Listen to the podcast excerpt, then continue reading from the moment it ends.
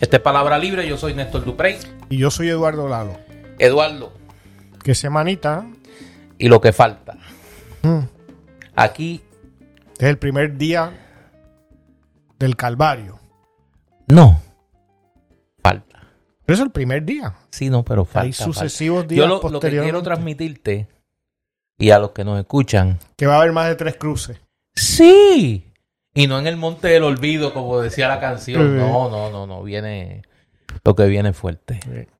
Lo que viene Va a fuerte. haber que buscar otras colinas. Sí, este. No hay Gólgota suficiente. Sí, sí, sí. Pero. Van a ser días complicados para mucha gente. Para alguna gente, pues, Por para eso, otra para, gente. no, pero para porque mucha los que gente. para tenemos mucha tranquilidad gente. de espíritu. Ah, no, los que tenemos, los que andamos, mira, por la orillita, Este, no tenemos no. problema. Hoy es, hoy tenemos el episodio 84 de Palabra Libre. Y Que antes de- son los años que le van a meter a a mejor. 84 años. No, aquí hay una gente como aquel, aquel Ganter que había en los Picapiedras, el 88 uñas. Este, pero no, pero. Te fuiste de la- con referencia. No, no, tú sabes que mis referencias son bien, Eh, tú- este- Tú sabes, Aristóteles. Eh, Sí, sí, yo me voy y mira, los al picapiedras. 88 A los picapiedras, el 88 uñas. No, pero vamos a eso, vamos a eso eh, luego y vamos a bajar a la ciénaga rápido. Pero antes de eso, eh, queremos despedirnos de, un querido amigo y una gloria de la plástica puertorriqueña. Eh, a final de esta semana eh, surge la noticia en las redes sociales ¿no? de la muerte del amigo Domingo García, uno de los grandes pintores de la tradición plástica puertorriqueña. Y fue alguien con quien yo tuve contacto eh, hace alrededor como unos 30 años. Eh, estuve entre los artistas que participaban de la galería que él dirigía, la Galería Latinoamericana, que estaba a un paso del Parque de las Palomas, en la calle Cristo del Viejo San Juan. Y allí se montaron un buen número de, de- de exposiciones colectivas en las que yo participé y que Domingo dirigía y curaba. Y también, eh, incluso por iniciativa mía, la galería sacó una revista que por desgracia solo se publicó un número, se preparó un segundo, pero no fue impreso, que se llamaba La voz del ratón. La voz del El ratón. sí. Y era un intento de, de generar eh, un espacio de reflexión crítica sobre las artes plásticas en Puerto Rico. Eh, Domingo eh, se convirtió en un amigo, en una persona y un maestro. Mucho de lo que sé de composición verdaderamente se lo debo a él y desde que conocí la noticia de su fallecimiento, he tenido constantemente ¿no? recuerdos de esos días, de esas visitas a, la Galería Latinoamericana, a pasar la tarde allí eh, conversando con él y con otros compañeros. A veces me acuerdo que iba hasta en bicicleta, de, imagino que desde Atorrey o desde Cupey, no estoy seguro exactamente dónde vivía ahora. Y, y Domingo me decía que, que era un hombre con muy buen, así, buen físico, ¿no? Se cuidaba mucho, que la bicicleta era un mal ejercicio porque desarrollaba demasiado las piernas, no según él. Eh, y como esas ideas excéntricas tenía muchísimas otras. Eh, pero era un artista de verdad. eh, En estos días veía y lo puse en mi Facebook, pero remito a los oyentes que lo busquen en YouTube. Un, un video de unos 7, 8 minutos que hizo el fotógrafo Jochi Melero sobre Domingo García, en donde él aparece hablando y, y- expresando su verdadera, lo que era una verdadera sabiduría sobre lo que era el quehacer artístico de la plástica y en términos generales, ¿no? También de la creación, de la creatividad. Eh, Domingo también era una persona fiera. Era un hombre valiente. Yo creo que pertenecía a esa generación, que perteneció a esa generación que vivió la inmigración, en primer lugar, a Estados Unidos y que allí aprendió a bandearse como fuera y que regresó a Puerto Rico y nació en Puerto Rico, vivió antes de irse, ¿no? Obviamente en Puerto Rico, luchando contra el colonialismo duro de Estados Unidos, ¿no? El colonialismo de las bases militares y de los militares estadounidenses eh, visitando los burdeles del viejo San Juan y luego saliendo borracho y buscando pelea y demás. Y Domingo era alguien que, que podía dar esa pelea y seguramente la dio innumerables veces. Y, y, era alguien que sabía defender lo que él era y defender al país con una valentía, un encono y una energía que a veces ha sido raro encontrar en nuestra sociedad. Eh, siento mucho la, la, partida de Domingo, a pesar de que por las últimas décadas lo, apenas tuve contacto con él. Domingo también podía ser una persona muy difícil, pero queda el recuerdo de su valor como artista y como persona y de los años que compartimos eh, como amigos y como artistas que luchaban por, por producir su arte en una sociedad tan ingrata para ellos como la sociedad puertorriqueña. Así que para Domingo García, eh, el homenaje de este recuerdo y el recuerdo inolvidable mío, ¿no? De un amigo que, que lo recordará siempre. Me uno a tus palabras, yo no tuve la oportunidad de conocerlo, obviamente lo conocía por la referencia en cuanto a su lugar en la plástica puertorriqueña y todos los que conozco que saben más del mundo de las artes plásticas que yo, muchísimo más que yo, pues eh, certifican su valía no solo como, eh, como pintor, sino como, como ser humano y una figura, como tú muy bien señalas, de excentricidades geniales eh, y de hombría de bien. Así que vaya a su familia las más sentidas eh, condolencias. Bueno, amárrese los cinturones. Si usted toma medicamentos para enfermedades cardíacas, este es el momento. Debe tomar doble dosis, doble dosis. No me atrevo a decirle que tome doble dosis porque va y si se muere me vienen a demandar. Pero eh, si tiene agua de azahar, téngala cerca. Eh, y otros líquidos. cualquier líquido que lo ayude a poder pasar un trago amargo, pues este es el momento. Y tragos amargos también son... Porque como decía Silvia Pinal en el programa aquel que daban tarde por el Canal 11 creo que era, acompáñenme a escuchar esta triste historia. Usted, usted, me fascina con su, referencia bibliográfica. Sí, sí, no, no, mire, me fui desde los picapiedras del 88 a Silvia, Pinal, Silvia Pinal. No, no, y, y, y, estamos empezando. Ya mismo acaba con Charitín para hablar no, no, no, y después vengo, no, no, tranquilo, que lo que lo que traigo era como decía, tú quieres cita, mira, como decía 2020, lo que traigo es tiza, lo que traigo es tiza. Era una mañana plácida del 12 de mayo, cuando nos levantamos los puertorriqueños con el titular del periódico El Vocero, de la pluma del periodista Miguel Rivera Puig, veteranísimo periodista que cubre el mundo policiaco y que a muchos nos sorprendió de que fuera la pluma de Miguel Rivera Puig la que, la que escribiese esta historia porque no es quien suele trabajar las historias del Foro Federal. Bueno, pero aquí se unió lo político con lo policial. No, no, no, no, porque pues, te, te, te, te prohíbo que me leas la mente, porque por ahí es que yo creo que venía la cosa.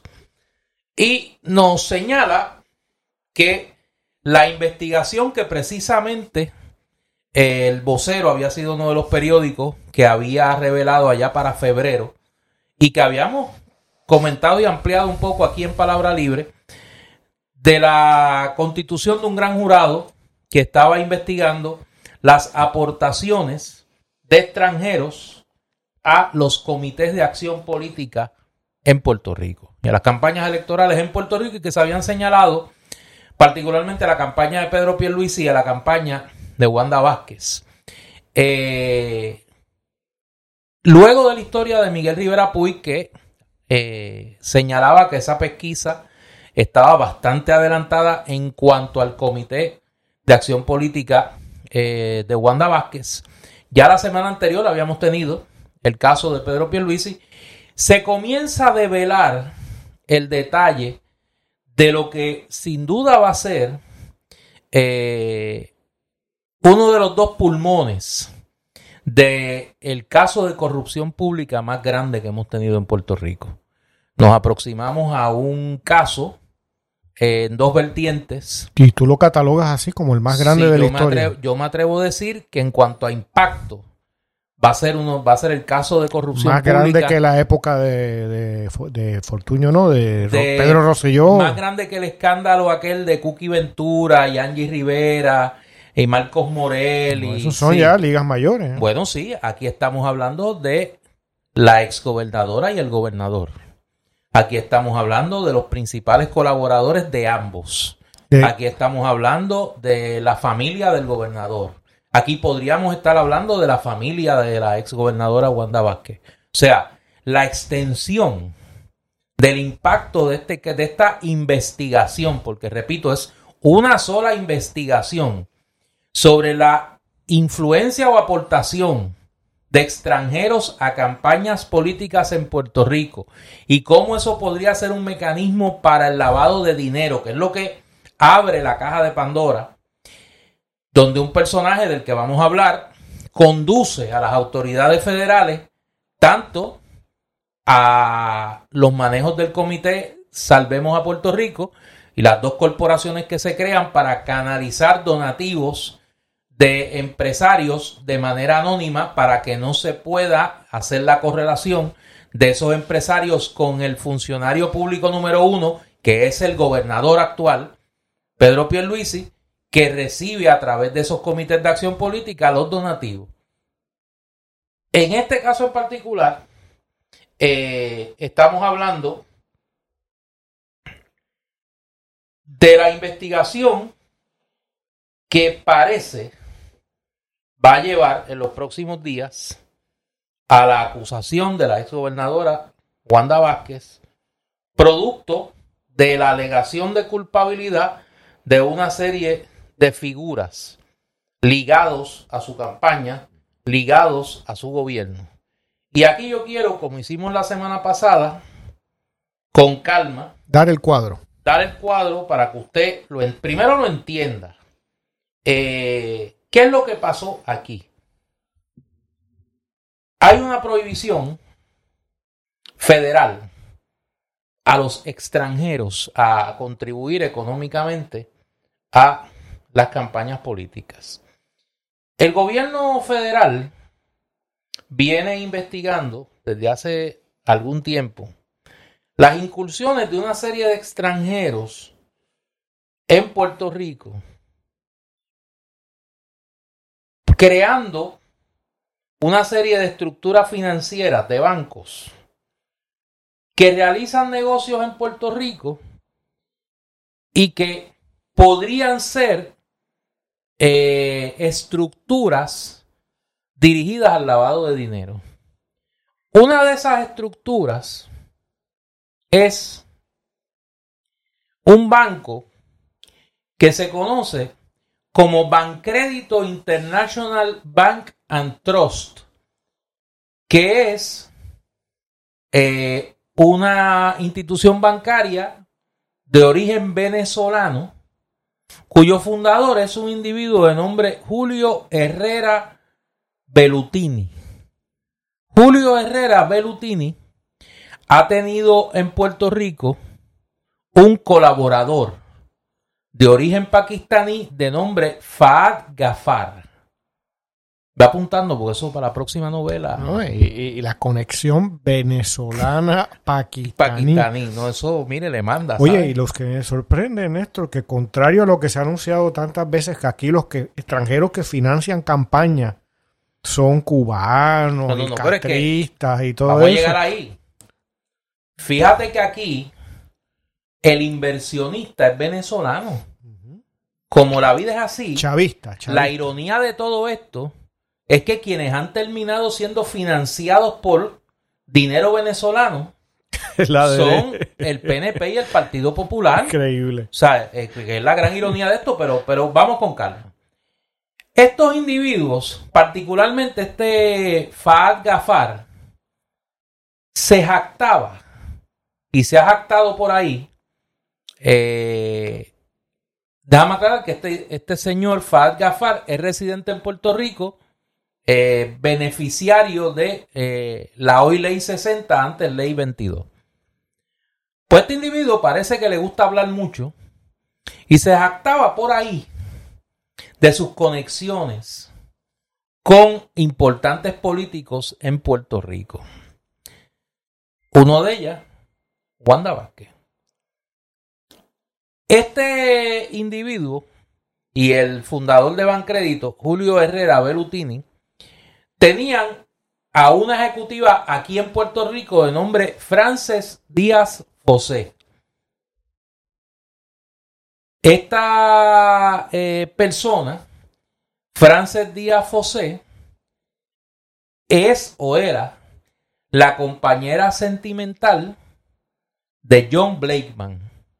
¿Quién es John Blakeman?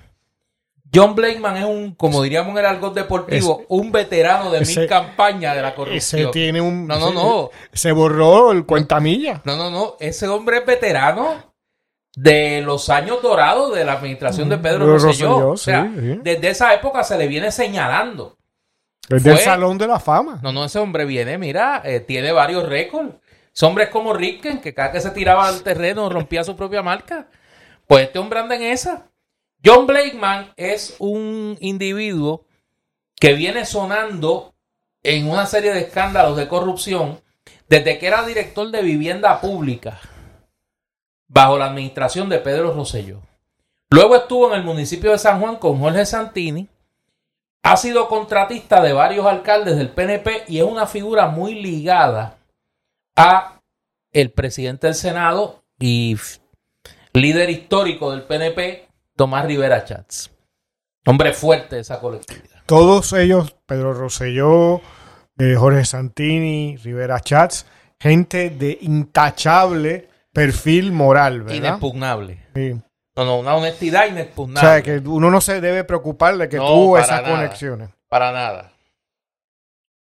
Este sujeto, Fahad Gafar y Julio Herrera Berutini, llegan a Wanda Vázquez por conducto de una de sus principales ayudantes, que a la sazón era una persona de confianza en el equipo de Wanda Vázquez de Tomás Rivera Chats, No.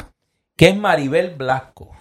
¿Te sorprende que sea por No, no, no, Rivera no. Chats? Era parece que una especie de quinta columna de Rivera Chats en el entramado de Wanda Vázquez.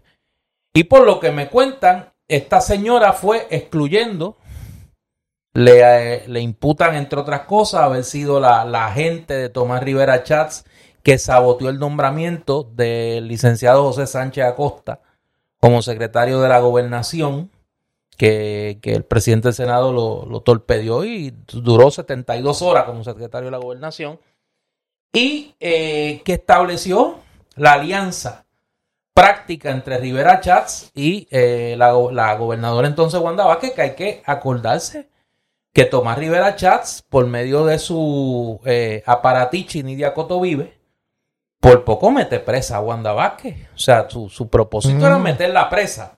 Como dice mi estudiante, literal. Eh, y de momento terminaron de aliados contra Pedro Pierluisi. Pues esta gente se agenciaron eh, por conducto de John Blakeman y de esta señora Maribel Blasco reunirse con la gobernadora y ofrecerle a la gobernadora colaboración para su campaña electoral. Particularmente el pago de una encuesta.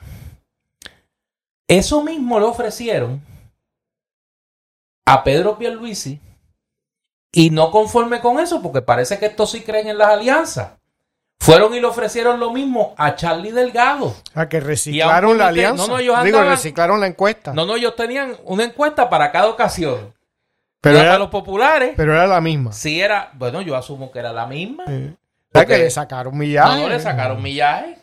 Y llevaron la misma encuesta o Y- tres y- encuestas Y, distintas. y tres de estos políticos cayeron de tontejo también. Exactamente. Y se la llevaron al comité Salvemos a Puerto Rico, al comité de Wanda Vázquez y a un comité de acción política que tenía el Partido Popular.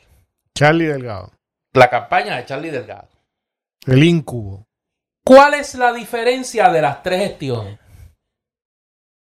Que en la única, donde además de la colaboración a la campaña hay una gestión por parte del funcionario público, producto de su relación con el donante, es con Wanda Vázquez. Este individuo, Herrera Belutini, se reúne con la gobernadora. Estoy buscando aquí la fecha y de paso. Toda la información que estoy compartiendo es producto de un trabajo de excelencia que han hecho los periodistas puertorriqueños Así esta hay que semana. mencionarlo a, a las dos. A riesgo de que se me quede alguien. La unidad de investigaciones del periódico El Nuevo Día, Laura Quintero, David Cordero y Benjamín Torregotay. Miguel Rivera Puig eh, y Melissa Correa en el periódico El Vocero. Las periodistas independientes, Carmen Edita Acevedo de Bonita Radio y eh, Sandra Rodríguez. Sandra Coto. Rodríguez Coto de En Blanco y Negro. Y Oscar Serrano de Noticel. Si se me queda alguien, pido excusa. Yo quisiera destacar particularmente a las dos periodistas independientes, eh, Sandra, Sandra Rodríguez Coto y eh, Carmen Enid eh, Acevedo. De Bonita Radio. que ahí sin la estructura de una institución, ¿no? De un periódico, de, un canal de televisión, lo que fuera, hacen, en este caso han hecho, en muchos otros también, pero en este caso un trabajo excepcional de aclaración y que reciben sin que tengan las defensas de una gran institución como un periódico, un canal de televisión, etcétera, las violencias de los que ellas eh, descubren inclinándose a la corrupción pública en Puerto Y Rico. déjame añadir, porque también han hecho un gran trabajo, Ayola Virella, del periódico Metro, eh, y eh, Roby Cortés, periodista independiente también, que han estado cubriendo eh, esta noticia. Y ha sido de verdad una, una jornada gloriosa. Y eh, solo una cosa para que no se me malinterprete, me uno a, a tu elogio, en tu elogio de todos los otros periodistas que has mencionado. Digo, y también déjame incluirlo porque si no se enchisma conmigo y no quiero chisme, porque la gente de San Lorenzo es así, a Jay Fonseca y a Jaguar Communication, que entonces le pone el nombre de un barrio de San Lorenzo a la agencia de noticias que tiene también. está muy bien. No, pues a Jay, a Josué Fonseca, del barrio Jaguar de San Lorenzo, a Jay, mi querido amigo, el reconocimiento también, y a Jennifer Álvarez Jaime, a eh, Cintia López Cabán y todo su equipo que han hecho también un trabajo de excelencia. Decía que eh, en las distintas noticias que se han estado eh, publicando esta semana que cuentan esta saga, se habla de una reunión que se tuvo en Fortaleza entre este, este eh, señor venezolano, John Blakeman, eh, y eh, la gobernadora. En esa reunión se ubica, la reunión no fue en Fortaleza, la reunión fue en el Hotel Vanderbilt del condado. En esa reunión se ubica a eh, Marisol Blasco, se ubica a la subsecretaria de la gobernación entonces, Lilian Sánchez, se ubica al analista de noticias eh, Gary Rodríguez. Bueno, analista de noticias, Bueno, de sí, pero- al fotuto de, de partidista de los medios de comunicación, Gary Rodríguez. fueron, fueron estas figuras las que sirven de puente para que Herrera Belutini y eh, Fahad Gafar, que además de ser testaferro de Herrera Belutini, es testaferro de John Paulson. Y uso testaferro en toda la acepción de la palabra. Eh, que van a ofrecerle una encuesta. Yo sé cuál fue la firma, pero no la voy a decir. Por ahora. Porque conozco ejecutivos de esa firma encuestadora, es una firma inglesa con oficinas aquí en Puerto Rico hace muchos años. Como hay eh, siete que pueden clasificar. Pero yo tengo, yo, yo espero que ellos hablen y que entonces digan si en efecto esa era la misma encuesta que le ofrecieron a las tres campañas, que me sospecho que sí. Eh, y le llevan esa oferta de la encuesta. ¿Qué pasa? Que además de la oferta de ayuda, eh, hay una reunión que sí fue en Fortaleza.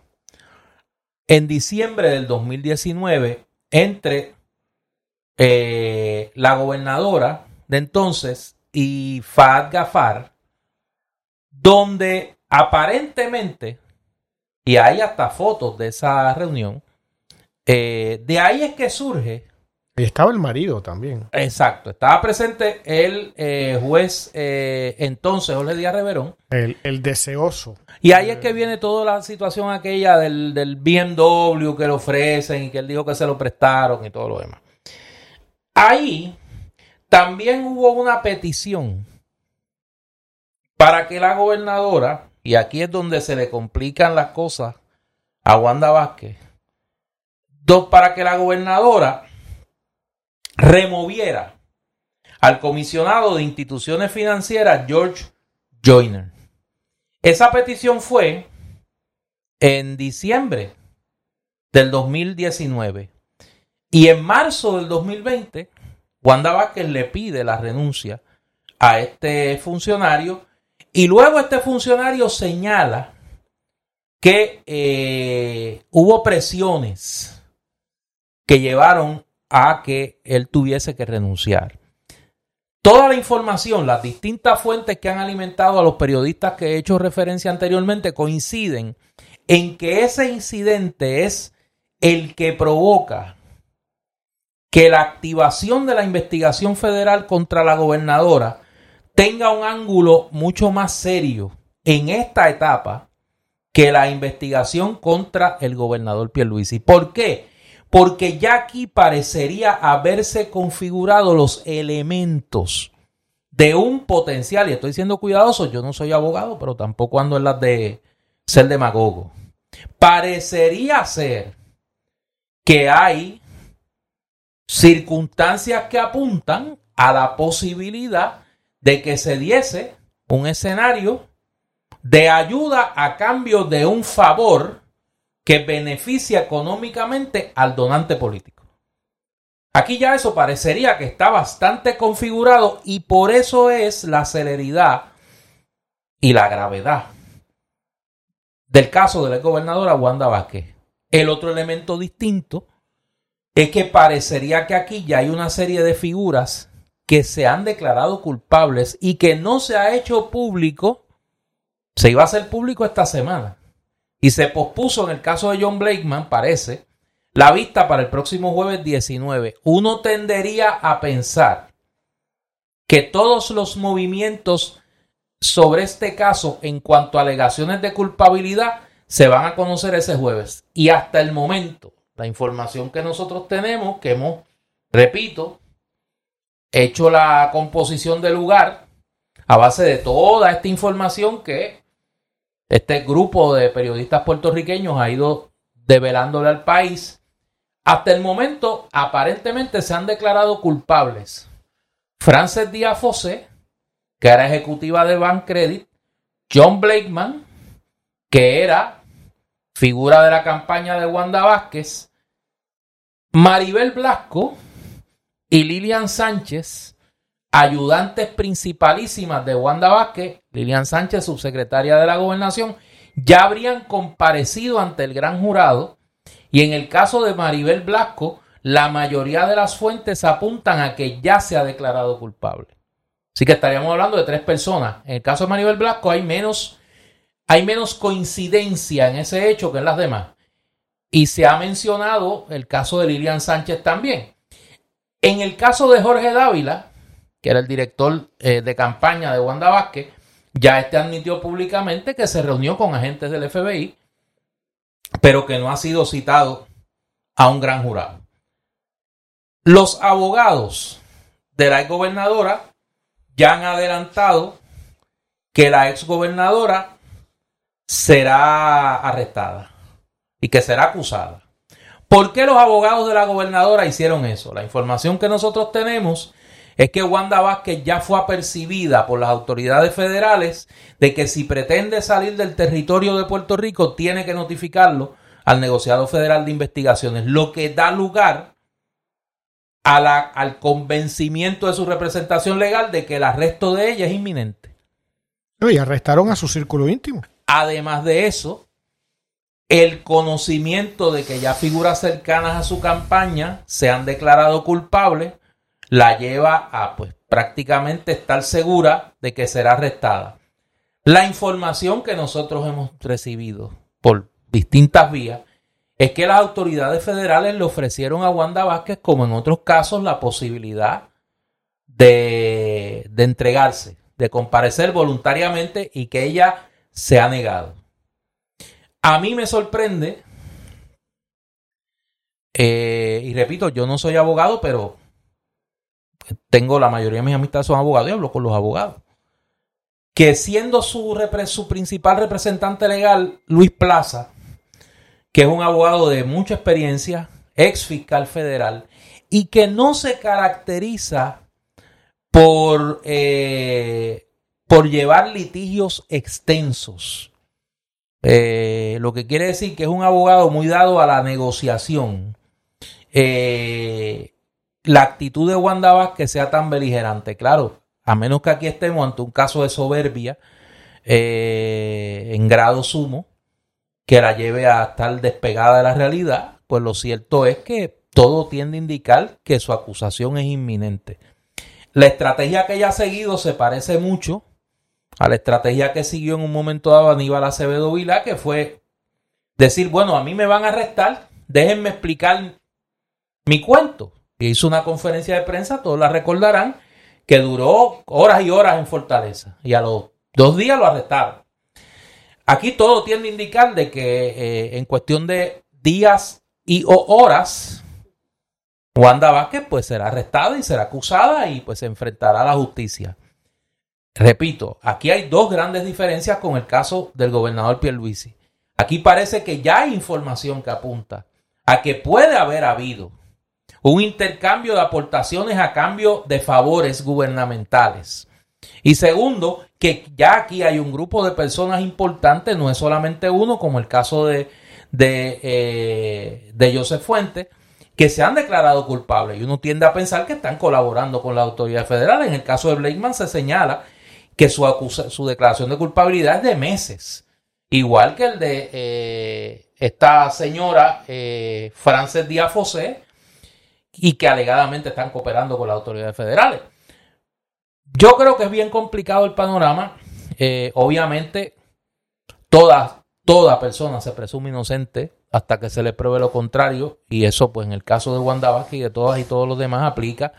Pero aquí hay una realidad política, aunque Wanda Vázquez ya no es una figura política, eh, y hay unas circunstancias y unas alegaciones muy serias que aparentan tener testimonio y documentación que la sustenta. Néstor, esto ya más allá de el entramado que tú acabas de describir en tanto detalle con tanta precisión, es, es como lo que hablamos en el último episodio. ¿Qué retrato nos da? Wanda Vázquez es abogada. Fue procuradora de las mujeres y aparentemente pasó por esa oficina en que tanta necesidad hace en esta sociedad, que tanta necesidad hay en esta sociedad porque esa oficina sea muy activa. Pasó con la mayor pasividad, como figura política de no hacer nada, llegar al puesto para no hacer nada, siguiendo esa triste tradición puertorriqueña. Luego fue secretaria de justicia de nada menos y nada más que el solón puertorriqueño Ricky Rosselló, ¿no? Y por lo menos la fama pública que tenía es de liquidar fiscales, liquidar abogados, ¿no? Eh, amedrentarlos. Es decir, todo lo contrario, aparentemente, de alguien que busca la justicia. Tú hacías referencia hace unos minutos que Rivera Chats fue a cortarle la cabeza en un momento dado. Y luego acabó aliándose con ella con esa extraordinaria práctica de la lealtad que, que administra ese político desde hace tantos años. El esposo de Wanda Vázquez es juez, o sea que es abogado. Y tuvo, desde que su esposa estaba aceptando el deseo de la mayor parte de los puertorriqueños de que ella tomara las riendas del país, estoy siendo sarcástico por si acaso, si nadie la buscaba, pero ella acabó siendo gobernadora por la carambola esta, carambola constitucional, luego de que Pierluisi tratara de hacerse gobernador sin tener derecho. Eh, incluso estaba apuntando para que lo nombraran al Tribunal Supremo. Sabemos que como un colorario de todas estas relaciones con, con el pakistaní, con el venezolano y sus aláteres, eh, en el medio del comienzo de la pandemia, ¿no? Le soltaron un carro de lujo, ¿no? Que no pagó, no tuvo ni que dar un préstamo, pagar un, pre, pagar un pronto, mejor dicho. O sea, qué imagen, más allá de si mañana los tribunales eh, emiten su juicio y sentencian o no, o decretan que es culpable o no Wanda Vázquez. ¿Qué imagen da esto? De abogados mercenarios que se meten a la política, le hace en este caso el PNP, es decir, el bipartidismo. Oye, porque no estaba en Victoria Ciudadana o no estaba en el PIB que existía desde hace no, paralelamente todo desde que desde antes ella haber nacido, ¿no? ¿No? Eh, y no me digan que es por la, el ideal. Mm.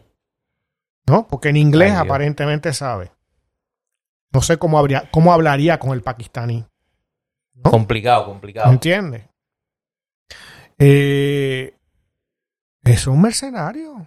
¿Y de llegar a los puestos, de ser mercenarios en los puestos, de cortar cabezas, ¿no? De las luchas allí. La justicia para nada.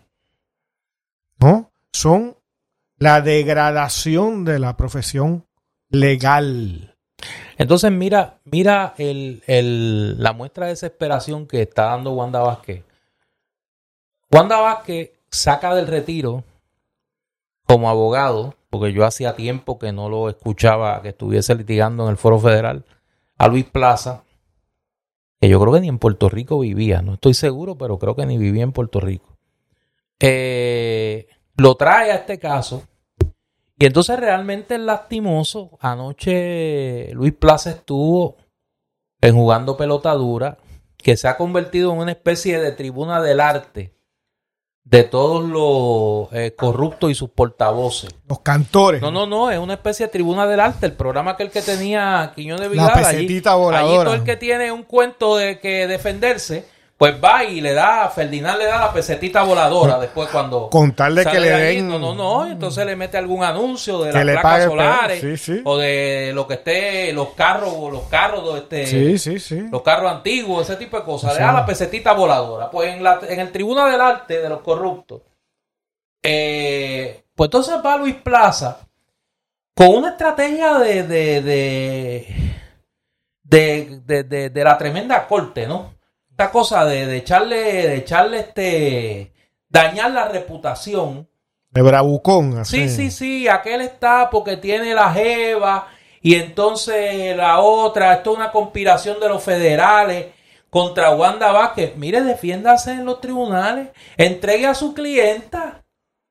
acabe la agonía y llévela allí y que se entregue. Entonces esta cosa de que le van a, le van a tumbar la puerta, mire, se la van a tumbar, sí. Y la van a complacer y le van a tumbar la puerta.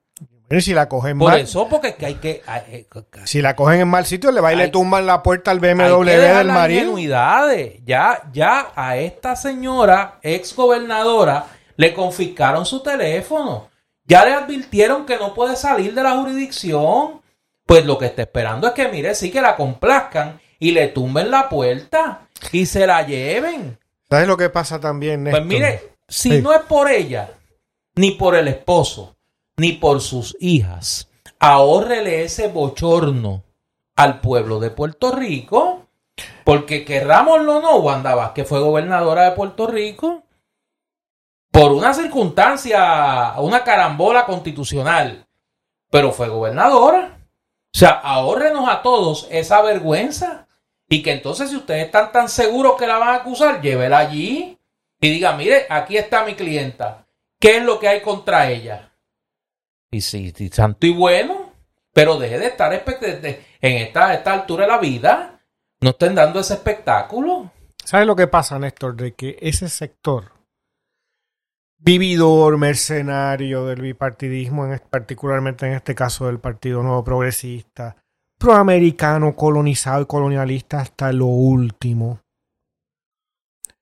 ha vivido convencido de que el gobierno federal, como pasó gran parte de, la época colonial estadounidense en Puerto Rico, si uno se arrastra entre los eh, intereses norteamericanos, eh, pasa con ficha. No hay problema, me van a dejar tranquilo. Y que los federales lo que se encargan es de perseguir y meter en la prisión a los que no son del bipartidismo, que en Puerto Rico es el independentismo. ¿No? Porque ahí estos todos, igual los populares que los PNP, ahí sí, sí que son bravitos. ¿no? Para acusar y de defender y de querer dar palo y sacar la fuerza de choque. Pero, en este caso, creo, y esto lo podemos hablar después, tú y yo, hay algo que el sabor ya no es de frambuesa, ¿no? De la piragua, Aquí es más complicado. ¿no? Está a los que están buscando son a los más arrastrados, a los más mercenarios, a los más bipartidistas, que han creado no este espacio donde hay un más, un afuera de la corrupción, han creado un espacio total de corrupción. El gobierno de Puerto Rico es corrupción al 100%. Y eso es lo que demuestra esto. Estos son detallitos que se chispotean y salen. Pero que como vemos en el caso de Wanda Vázquez, como el de Pierluisi y su circulísimo, desde lo más alto. Que ahí están, acuérdate, el cuñadísimo, la hermanísima y el amiguísimo. O sea, sí, sí. O sea, que desde lo más alto. O sea, que olvídate tú de un alcalde, ¿no? Eh, olvídate tú el Albert Torres, el rey ese, tú sabes, que entró y el- la primera semana ya tenía el... Tú sabes, la forma... Es que eso es lo que hace todo el mundo. ¿No? Pero aquí parece que alguien decidió hacer cosas, hacer algo. Y, y Y ese alguien está... allende, más los- allá- allende allá. los mares, allende Sí, los mares, sí. como decían antes. Mira, antes de ir a eso y a la saga de los ísimos, el hermanísimo, eh, la hermanísima, el cuñadísimo y el amiguísimo, De Pierluisi, de, El- de Pierlumísimo. de, de Pierlumísimo. Eh, vamos a la pausa que esta semana es cultural y recreativa. Oye, eh, nunca mejor, porque Wanda Vázquez tiene que pasar por, No, por, no, no, por, no. por Bámbola esta semana. Tiene que ir a Bambola. Yo le recomiendo Sí. varios rompecabezas Sí, de medio millón de, medio piezas. millón de piezas. Eh, Sí, sí, yo creo que, mira, eh, Agne y su equipo ahí en Bambola, en, en Pla dirían que se van a jaltar. Y un par de muñequitas. Se van a jaltar porque, va, acuérdate que la pasarela sigue abierta y por allí va a pasar una gente esta semana. Mm. No es nada más que por, mira, por el portón. Porque todo el mundo se fija en los que van por el portón. No, pero los que entran por la puerta de atrás. que nadie los ve. O los llevan allí a la Torre Chaldón un domingo por la mañana, Sí. que nadie los vea. Mire, Mira, tómese un esa café, buena. siéntese ahí, Y Bambola debe abrir la puerta de atrás. la puerta de atrás. O poner una mesita allí en la Torre Chaldón. Y entonces que coordine con la gente del FBI. Una le dan un- sucursal. le, le dan como un comprobante Mira, que si- estuvieron allí y entonces le dan 20% de descuento en los rompecabezas. si sales culpable, te dan un vale para que lo te dan un vale. Para que te tienes este rompecabezas a mitad de precio. la mitad de precio. Para que te puedas entretener allá. Mira, pero antes de eso. ¿Tú te hay- imaginas que el, el amiguísimo o el cuñadísimo llega ahí y compra así una gruesa canica? Sí, sí que allá hay una, mira, allá hay como una, un, un dron así grande Sí, sí, sí. de canica. Porque, porque esas son como canicas de diseñador. de. Que diseñador. te- No, no va a llevar Porque, aquella, eh, no va a llevar una ¿sabes brisca las que a la jugábamos cárcel, tú y no. yo? No va a llevar una brisca de esa de, de, de, de garaje de gasolina, va a llevar una cosa este eh, que tenga, tú sabes, que, que Eh, tipo bámbola, tipo Además bámbola. que la puede cambiar allí después. chacho. O sea, que ello se puede convertir en Sí. una pieza de trueque La- importante. el nuevo Le puede Bitcoin. salvar la vida. le puede salvar la vida allí. Mira, una canica cara le puede salvar la vida. Ese es el nuevo Bitcoin. Sí, de- eso puede ser el Bitcoin allí, tú sabes. Mira, eh, en el Candil, Tamara llegó de la Feria del Libro en Bogotá. Cargada. Llegó Oye, cargada. di- dicen que, que la aduana No, por poco no la deja no, pasar. No, no, no, por poco no la dejan pasar. Así que en los próximos días vamos a estar hablando de, de la oferta literaria del Candil, ya en cuanto a literatura latinoamericana y demás. Pero este fin de semana hay presentaciones a granel. Hoy sábado a la una se presenta el libro Puerto Rico en el 500, ensayo sobre la historia de Puerto Rico en el siglo XVI de varios de nuestros más prestigiosos eh, historiadores. Esto es a la una de la tarde y a la... Eh, libro muy interesante que yo creo que Sí. es un libro a, a tomar en cuenta. Sí, tiene ensayos De Francisco Moscoso. de- del maestro Pancho Moscoso, de Lisette Cabrera. Eh, no veo aquí, están muy pequeñas las letras, pero es un grupo de destacados, eh, de lo mejor de nuestros historiadores y un tema de gran pertinencia. que trabajan el, el- el- el inicio de la colonización en Puerto Rico. A las 3 de la tarde se presenta Mis hermanos me reconocen como tal. eh, Identidad Nacional y Relaciones Exteriores en la fundación de la Gran Logia Soberana de Puerto Rico 1885-1888 por el querido amigo y hermano Miguel Pereira Rivera de Caguas, Puerto Rico. ¿Cómo es el título de ese libro? Mis hermanos me reconocen como tal. Pero no es Caridad Pierluisi. no, no, no, pues esto es de los masones, chicos, esto es una Ah, cosa seria, no lo, bien. no la comparé con María Antonieta, no, no, no, no, de eso vamos a hablar ya mismo. Mis hermanos me reconocerán Identidad Nacional y Relaciones Exteriores en la fundación de la Gran Logia Soberana de Puerto Rico, 1885-1888, de Miguel Pereira, un destacado historiador. Ahora, eh, el mandacagüeña aparte, un destacado historiador de eh, la masonería en Puerto Rico. Y el domingo, las últimas publicaciones de Rosario Méndez Paneda se presentan a la una de la tarde en el Candil. Historias de mujeres puertorriqueñas negras y el libro Invisibilizadas e Innombradas. Cuentos de mujeres puertorriqueñas negras. Ambos de la pluma de Rosario Méndez Panedas. Y a las 3 se presentan las resonancias del silencio. Minorías, poesía eh, de Mildred de Santiago Serrano. O sea que hay doble tanda sábado y domingo en el candil de presentaciones.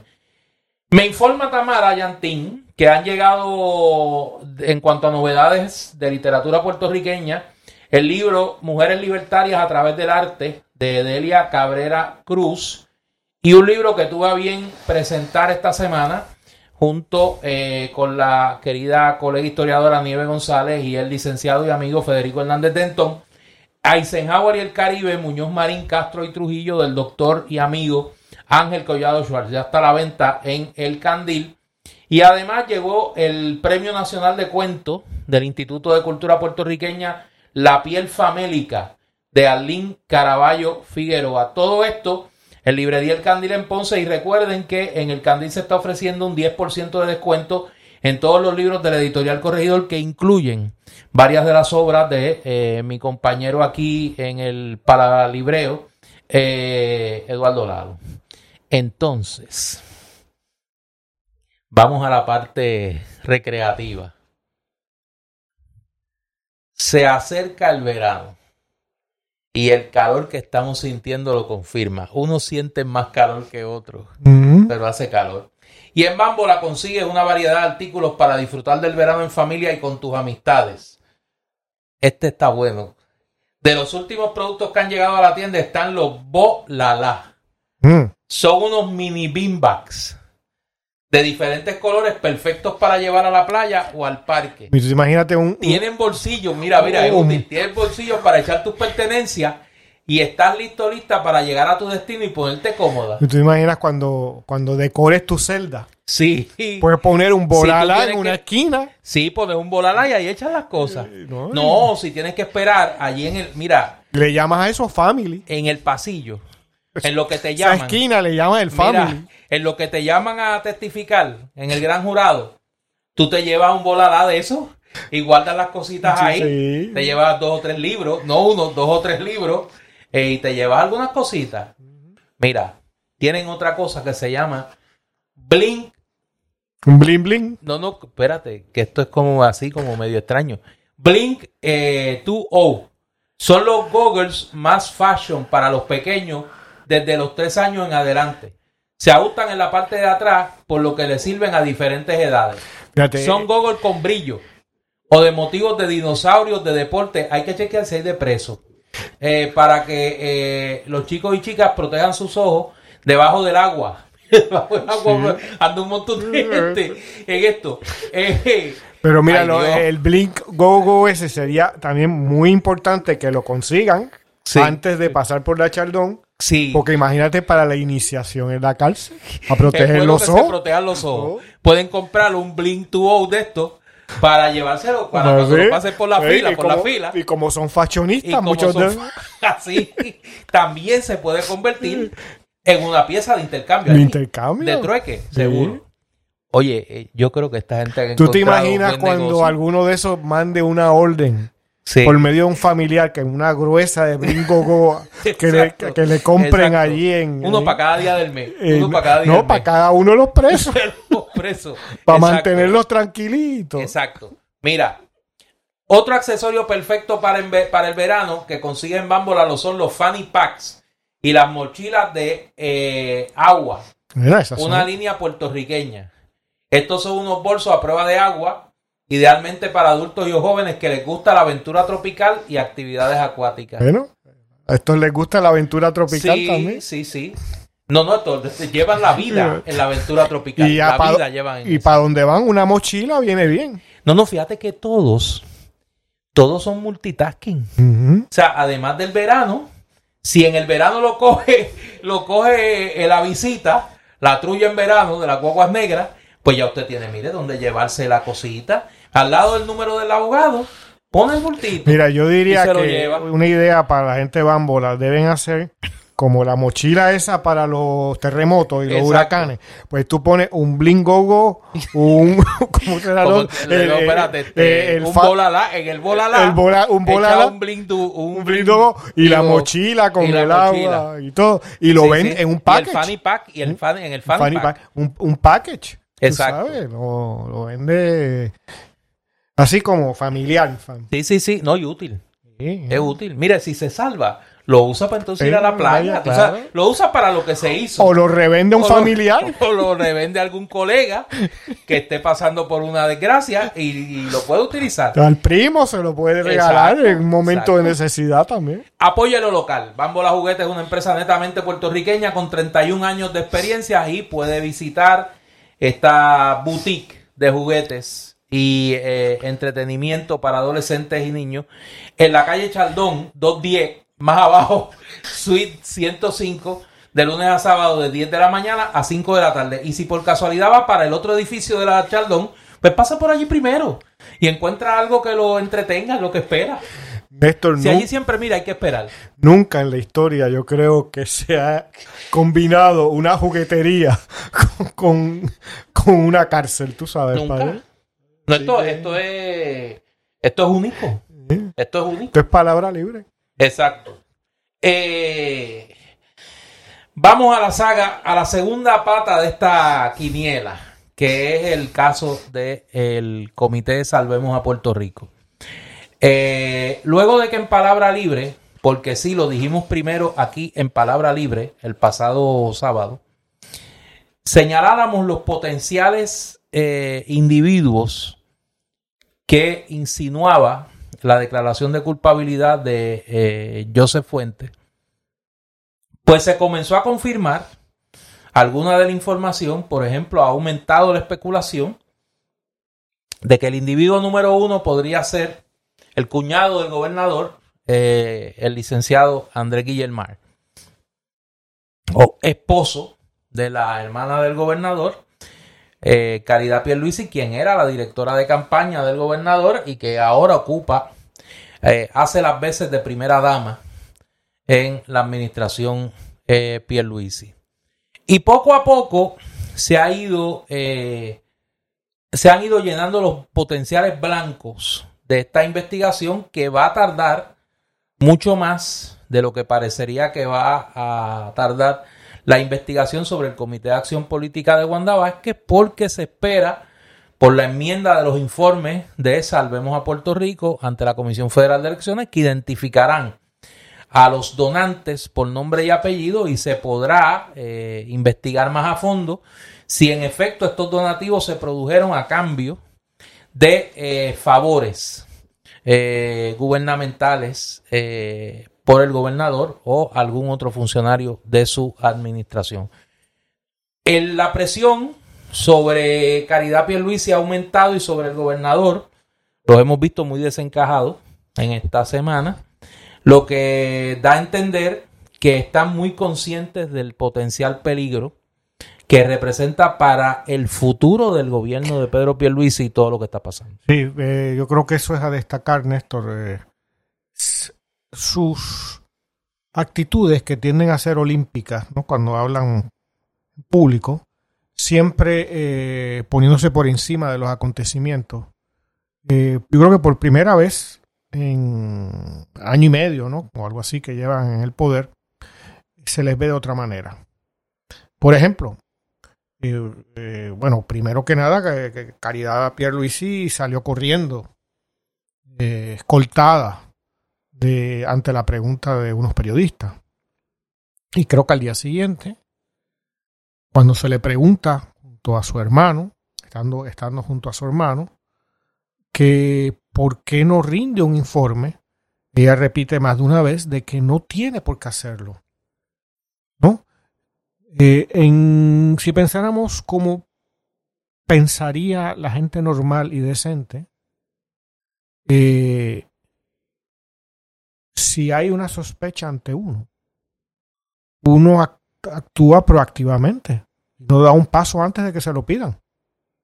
Si no hubiera nada que ocultar, si no hubiera ningún problema en ese hipotético informe, pues yo le entrego, aunque no me lo pidan.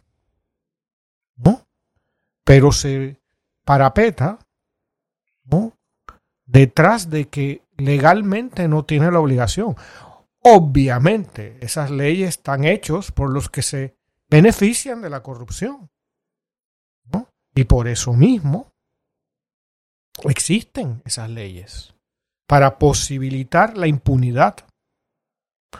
De la misma manera, un familiar íntimo, ¿no? Porque es de la familia inmediata, ¿no? Es una, una hermana del gobernador y su marido que no es un astronauta, sino es un eh, representante de grandísimos intereses.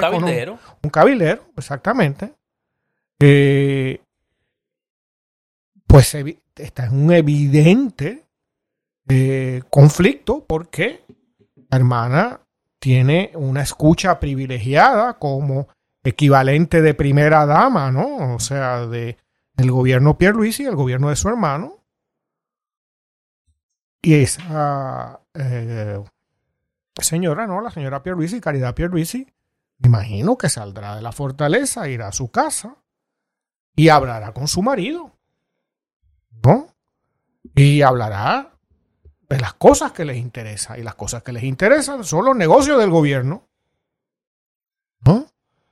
Y es ya más que conocido la, el entramado de negocios en el que está la familia Pierluisi. No solamente ahora la hermana y su esposo, el cabildero Andrés Guillemar, sino que la nuera del de, gobernador Pierluisi solo hace falta ir prácticamente a cualquier centro comercial. Yo creo que de una cadena de centros comerciales, no, es, no estoy seguro si es la de los, la familia Fonalledas u otra, la verdad que no sé, pero sé que es una cadena importante.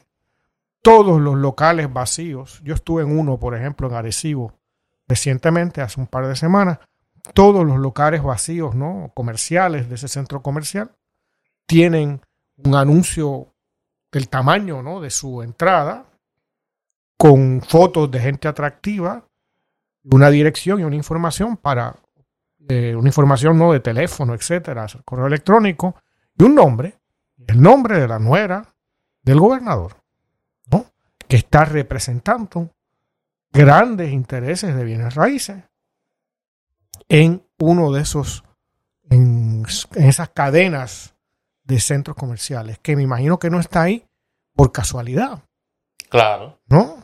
Está ahí por ser quien es y por las relaciones que tiene con la fortaleza que son íntimas. ¿no? Entonces el pretender de que no hay nada pasando nos muestra la desfachatez de estos sectores. Y reitero, nuevamente nos muestran que en el bipartidismo, en esta era del bipartidismo, no hay un afuera de la corrupción, ¿no? sino que desde todo momento, desde el primer momento, ese es el objetivo, ver cómo nos beneficiamos. Y les recuerdo a los oyentes de Palabra Libre que nosotros tenemos una deuda que compromete a nuestra generación y a las siguientes de aparentemente ciento veintitantos, cuarenta y tantos millones de dólares. Y no sabemos ni exactamente cuánto porque nunca se, ni se quiso auditar para saber claramente qué, qué, qué estaba envuelto en esa, en esa enorme deuda externa. ¿Dónde está ese dinero? ¿Dónde están los grandes edificios, los grandes laboratorios, las grandes empresas, las magníficas carreteras, los trenes, eh, las extraordinarias escuelas? Todo lo contrario. Lo que hemos visto en los últimos veintitantos años es la destrucción del patrimonio. La, ¿Y dónde se fue ese dinero? Ese dinero es el de la corrupción del bipartidismo. Esos son los sueldos, los allegados, los consejeros, los ayudantes, ¿no? Los amigotes que luego los inversionistas políticos, etcétera, etcétera, etcétera. Mira un ejemplo de, de este tapón que parece que ha salido de la tubería de la Fiscalía Federal. Parece que había como un tapón y entonces alguien le echó del líquido este que destapa, ¿no? Dreino, dreino. Exacto. Le echaron, en Cagua le dicen drano, drano. Ah, amonia le sí, echaron. le echaron este creso. Le echaron creso como, como las botánicas. Para romper el tapón que había dejado Rosemilia Rodríguez allí en la Fiscalía Federal. Esta semana, lo que pasa es que estamos, estamos lidiando con tanto casos de corrupción que eh, son muchas las investigaciones abiertas. Esta semana se publica de que alegadamente las autoridades federales estarían investigando el negocio de los seguros del gobierno de Puerto Rico, mm. donde aparentemente este tráfico de influencia estaría eh, bastante acendrado. Y así vamos a ver, nosotros llevamos ya más de un año aquí advirtiendo que habían varias investigaciones federales abiertas y que íbamos a comenzar a ver los frutos de esas investigaciones y eso es lo que está ocurriendo. Ahora bien, eh, en el caso del gobernador, aquí ya hay una dimensión política inmediata. ¿Cuán viable es la gobernación de Pedro Pierluisi con este escándalo en crecimiento? Porque uno tiene que pensar que en la medida que la información sobre los donantes y el vínculo de los donantes con contratos del gobierno y el posible eh, el posible rol de facilitador que pueda haber tenido su cuñado y toda esa estructura de potencial tráfico de influencia comience a ponérsele carne de data, plantea un problema de viabilidad política para Pedro Pierluisi muy serio. Eso, o si, la, si tiene alguna implicación el circulísimo, lo puede poner en, tanto aprieto como puede estar Wanda Vázquez hoy en día.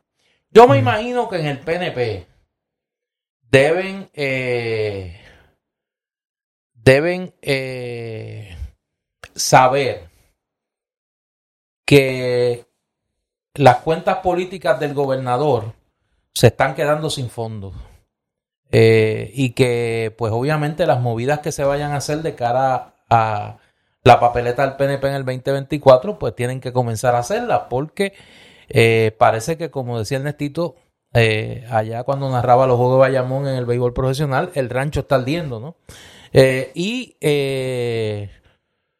yo creo que nosotros vamos a tener un verano bastante complicado en la medida que se aceleren estas investigaciones. Y yo tiendo a pensar que estas investigaciones van a tomar un vuelo muy rápido en la medida que tanta gente se comienza a declarar culpable. Hoy me comentaba alguien ha llegado a ese proceso que jamás en la historia reciente de la Fiscalía Federal se habían visto tantas personas llegando a la Fiscalía Federal para, como dicen vulgarmente, levantar las manos y declararse culpable y admitir la comisión de delitos. Si incluimos los casos este de Santa María, ¿no? Del asfalto y los alcaldes y tal, si hiciéramos la lista, a lo mejor ya pasan no, que eso quedan ahora eh, ante esto. El caso de Oscar Santa María y el de Jay Arafal eso es comerse una luz roja al, lado de lo que estamos viendo aquí. O sea, y aquellos siguen. Y vamos a ver más alcaldes. Y vamos a ver legisladores. Mientras corre la investigación y comenzamos a ponerle cara y nombre al esquema de tráfico de influencia en la gobernación de Wanda Vázquez y en la gobernación de Pedro Pierluisi. Y mientras todo esto ocurre, el Partido Popular pero antes de que entre al partido. Como convidado de piedra. Eh, antes de entrar al convidado de piedra, piensa tú también este en detalle que esta otra instantánea que nos deja esta semana de estas figuras del extranjero. ¿No? El venezolano se entiende porque es un, después de todo es un caribeño, es un país cercano, muy parecido a Puerto Rico, eh, que que pueda estar por ahí pues, un, banquero venezolano, dada la situación de Venezuela hoy, que se quiera venir a, un territorio dependiente de Estados Unidos, qué sé yo. Esto se puede entender. Que haga traqueteo corruptos, pues, pues toda la vida los ha hecho en Venezuela y probablemente pues aquí piensa seguir las mismas cosas. Si es que fuera ese el caso. Oye, pero yo estoy seguro que en Karachi, en Islamabad, allá por la frontera con Afganistán. Fuerte eso. ¿No? La gente está hablando de Puerto Rico de que uno puede venir para acá y, que es un buen sitio para invertir y todo eso, ¿no? Entonces, eh, ¿qué hace un pakistaní millonario en Puerto Rico si no estar especulando. Porque aquí llegamos a un elemento del que nadie quiere hablar y del que eh, pasa por debajo del radar porque es el, es el pulmón artificial del que han dependido económicamente eh, los eh, testaferros del bipartidismo en Puerto Rico en los últimos años, que es los inversionistas de las leyes 2022 antiguas, que ahora es la ley 60. Aquí se ha desarrollado toda una industria de cabildeo y de gestoría a alto nivel eh, que depende de estos funcionarios. Esta semana yo veía una carta de varios ex administradores de desarrollo económico de Puerto Rico pidiendo que se mantuviesen los beneficios de la ley 60, eh, anteriormente la ley 22. Eh, y es que esta gente se han convertido en los verdaderos financiadores de la, del bipartidismo en Puerto Rico. Los, los que tocan la música que interpreta el bipartidismo son los millonarios de la ley 22. Han sustituido lo que eran los centralistas en la década del 30, que eran los que financiaban la compra del voto en Puerto Rico. Pues estos están financiando la permanencia del bipartidismo y tienen puerta ancha. Por eso es que llega este señor con el venezolano a reunirse con la gobernadora y tiene del equipo de trabajo de la gobernadora gente eh, que le abre la puerta. Y en el Partido Popular los tiene también. No pregunten al presidente de la Cámara. A Tatito Hernández. Microtati. Sí, que le Microtati pregunten. se que le- reunió con el pakistaní que no, que le pregunten. Que le pregunten. Pero lo que tú- quiero pero- decir con esto es que lo que estamos viendo es que eh, no lo quiero decir como lo pienso porque este programa se transmite por eh, WPAB 550 eh, en Ponce y en todo el área suroeste y se transmite por eh, ECO 93.1 FM por acá por el área metropolitana. Pero mire, la, pudrición, las S fecales están saliendo del pozomuro. Cuando usted vivía, donde yo vivía en Pla, había un, había un pozo muro. Y habíamos, cuando se tapaba el pozo muro, pues ya usted sabe lo que pasaba. Pues eso es lo que está ocurriendo.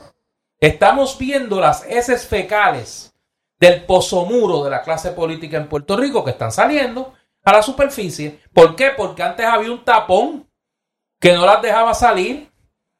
Había una cancelbera en la Fiscalía Federal Rosita. Claro, ahora no. Ahora las investigaciones parece que se están moviendo. Yo no quiero cantar victoria, pero la verdad es que se ve una actividad de procesamiento de casos de corrupción que no se veía antes. Ujú. Así que vamos a ver hasta dónde llega. Ah, que no viene de aquí. Y en palabra libre lo dijimos primero, para el que no se acuerde, que esto venía de la División de Integridad Pública del Departamento de Justicia Federal en, En Washington, Washington. en Washington DC. ¿Por qué será? No sé. Bueno, pues, No, o sea, yo no sé. Ya mismo se declaran prisioneros políticos. No, no, no, es que ya lo están de, pero tú no oyes que el abogado Wanda Vázquez dijo ayer en pelota dura que llega una perseguida. Sí. Ella Ya tan veremos la buena. gente reunida, compañera Wanda Vázquez, presente.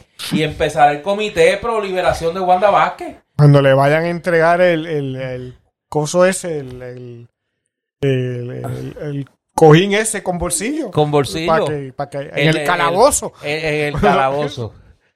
Pues, o sea, y no es porque son estadistas, no es porque son, es porque sencillamente Son pillos. han montado un, un entramado de corrupción, son pillos. Eso es todo lo que pasa aquí. Que aquí ha habido una, aquí ha habido por décadas. Son estadistas para ser pillos. Claro, Ese es el la orden de los factores. Porque el leitmotiv es el enriquecimiento Claro. ilícito. ¿eh? Y ese es el problema. El El, ideal es el enriquecimiento. ideal son los chavos. ¿eh? El ideal son los chavos. Lo demás es secundario. Y voy a dar un ejemplo. Busque dónde están los estadistas honestos. Que los hay. Que los hay. ¿Dónde está la gente que advirtió al PNP lo que iba a pasar si esa cultura de corrupción se entronizaba en esa colectividad? ¿Dónde están? No están allí. No están allí. No están con Wanda allí Se reunidos. han ido. Se han ido. Y ahí la lista es grande. La lista es grande de gente. Por eso ya están en el 31%. Porque todo el mundo habla del Partido Popular. El pobre Partido Popular, que es el, el- el- el niño símbolo del colapso del bipartidismo. Pero cuidado, que el PNP ya va por el 31%. Y este fue un partido que llegó a obtener más del 50% de los votos en una elección reciente. Y ya va por el 31%. Así que me ibas a hablar del partido. Yo estoy realmente muy sentido. yo estoy, yo quiero escucharte luego de esa derrota eh, contundente. Eso no fue una derrota, No. Néstor. Hubo Narmito no ahí, ¿tú perdió. Narmito es el Trump puertorriqueño. Sí, porque Él ganó por la clásica milla Sí. y le robaron las elecciones. No, no diga eso. man. Claro que sí. No, no la diga eso. maquinaria. La maquinita, la La maquinita. maquinaria del no la, no la sobreestime, no la sobreestime, la maquinita. La maquinaria. No, no, mira. Todos los corruptos colorados esos que quitaron la energía que traía Narmito para re- re- reformular a la pava. Fíjate, sin que suene como una eh, apología del Partido Popular, porque obviamente no lo es. Los populares de Guayama tuvieron vergüenza y salieron a votar. Eso es una hipótesis. No, no, yo creo. Digo, yo creo que votó gente que no era popular. Vamos a empezar por ahí. Yo creo que mucha gente que no era popular fue a votar esa elección. Y, y, y mucho popular que sabía lo que iba a representar no solo para Guayama, para la marca Partido Popular, la elección de Narmito Ortiz como alcalde de Guayama, el mensaje que eso iba a llevar. Digo, y me dicen... Y el mensaje del que ganó es muy diferente en esto. Fíjate, fíjate, Eduardo, no, no, fíjate, hablando en serio. Ah, digo, y, y no quiero, no, no quiero influir tu criterio, que yo sé que está bastante acendrado. Pero todo el mundo, incluyendo gente que no es popular, me habla bien de ese, de ese individuo. Vamos a ver, yo no lo conozco. Si está en el Partido Popular. Por eso, no, yo sé, yo sé, yo sé. Pero, pero vamos a ver qué pasa. Ahora bien, eh, yo creo que es un síntoma de la decadencia del Partido Popular. Eh, el, manejo torpe de esa elección al final, de, que las barbaridades que hizo Nalmito Ortiz nadie lo parara. Eh, eso de inventarse, porque ya yo tengo la composición del lugar de qué pasó. Eso fueron las mentes esas enfermas que están alrededor de Tatito Hernández, que tiene un par de gente ahí que son, tienen la mente enferma.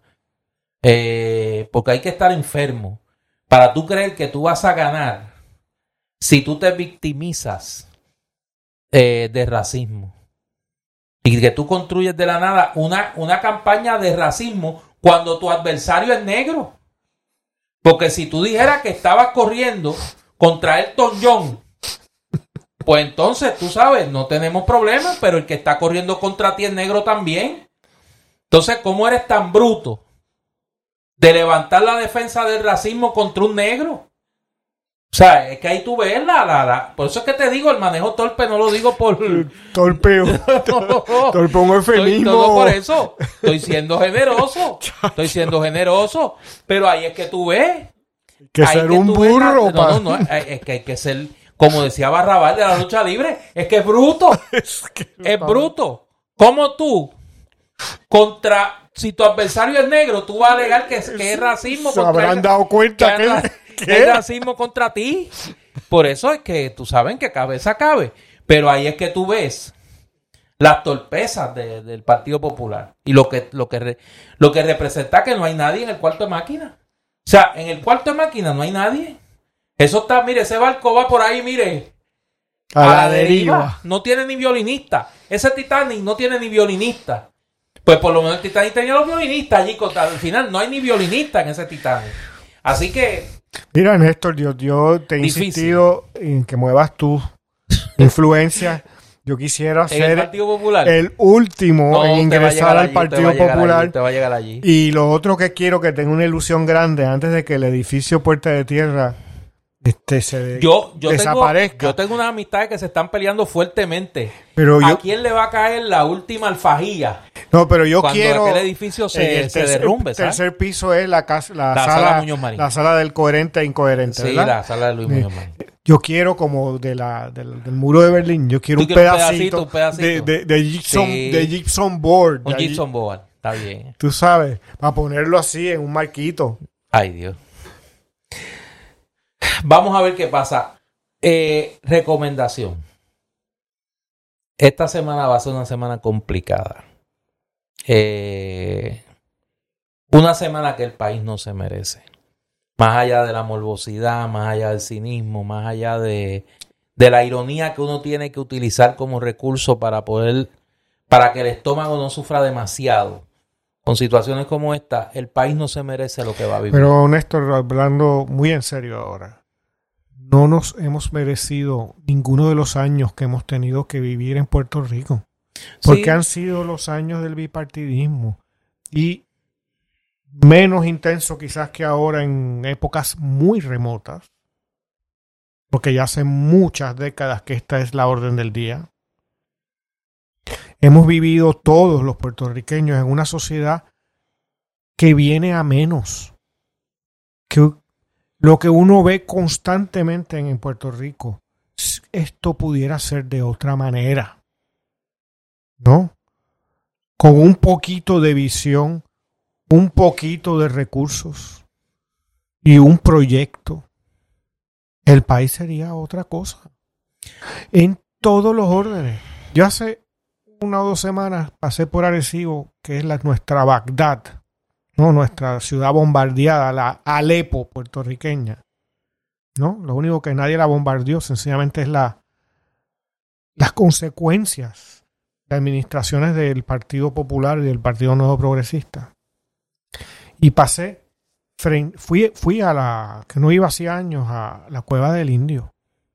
Cualquier otro sitio, eso es parte de el acervo cultural del país y tiene una instalación decente y, un, y unos guías y, un, una tienda donde van a vender publicaciones, artesanías, lo que fuera, que le enseñe el, el enorme legado de la cultura, las culturas indígenas a nuestro presente.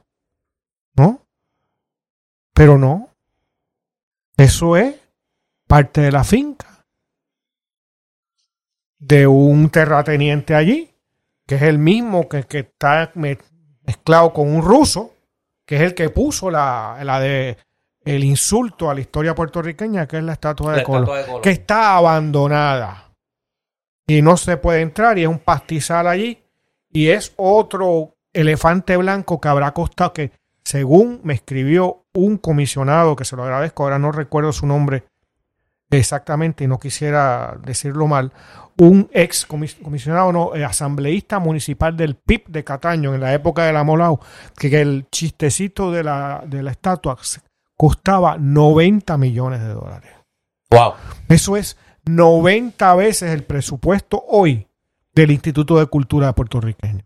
90 veces. ¿Y ese dinero a dónde fue? ¿No? a los intermediarios, al que guardó allá. ¿Quiénes fueron los eh, intermediarios de esa eh, barbaridad? es la, el que guardó la cabezota de Colón en un almacén en Aguadilla, cobraba a precio de oro guardar esa, ese pedazo de la estatua. Y ese era miembro del PNP o del Partido Popular. No era de otro partido. No era ni de Victoria Ciudadana ni del PIB. Ni el PIB, ni de Dignidad. ¿No?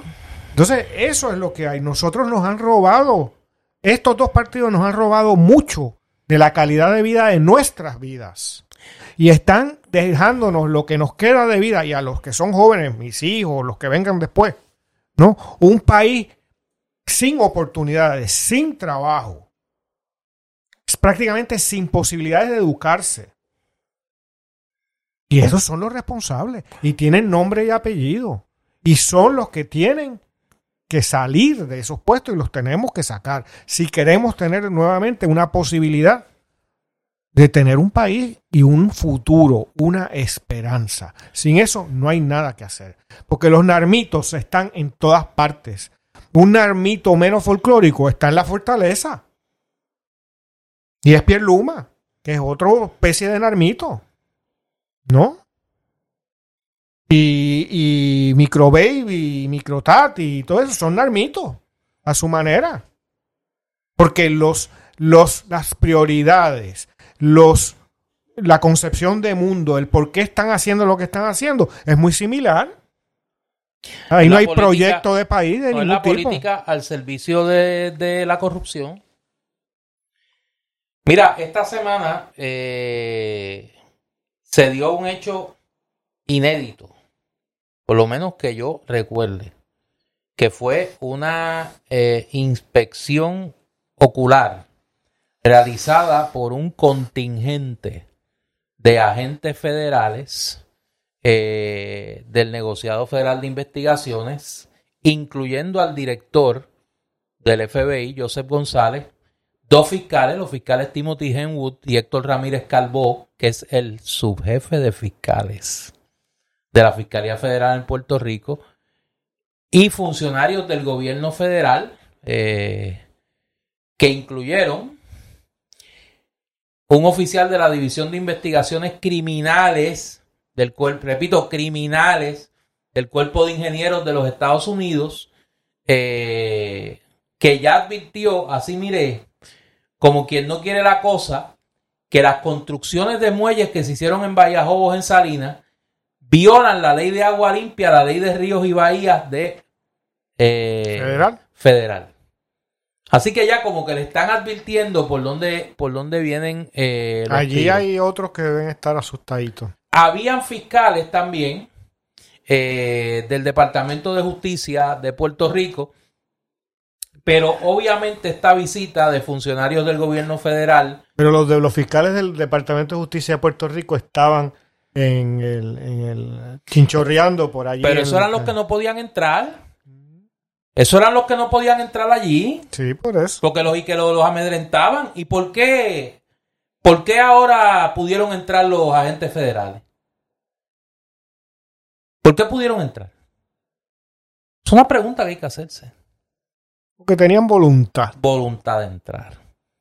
Voluntad de entrar. Y yo creo que como en tantas otras cosas, vamos a ver la mano no tan invisible del gobierno federal moviéndose, porque quiere que pasen cosas para que pasen otras. Eso, Néstor, tú sabes, tú, tú ves una política a largo plazo, a Yo mediano solo- plazo. Yo solo digo lo siguiente. Ilústranos. No, no, no, bien sencillo. Cuando los imperios quieren que las cosas pasen, pasan. Yo soy Néstor Duprey Y yo soy Eduardo Lalo. y esta es Palabra Libre y regresamos en una semana.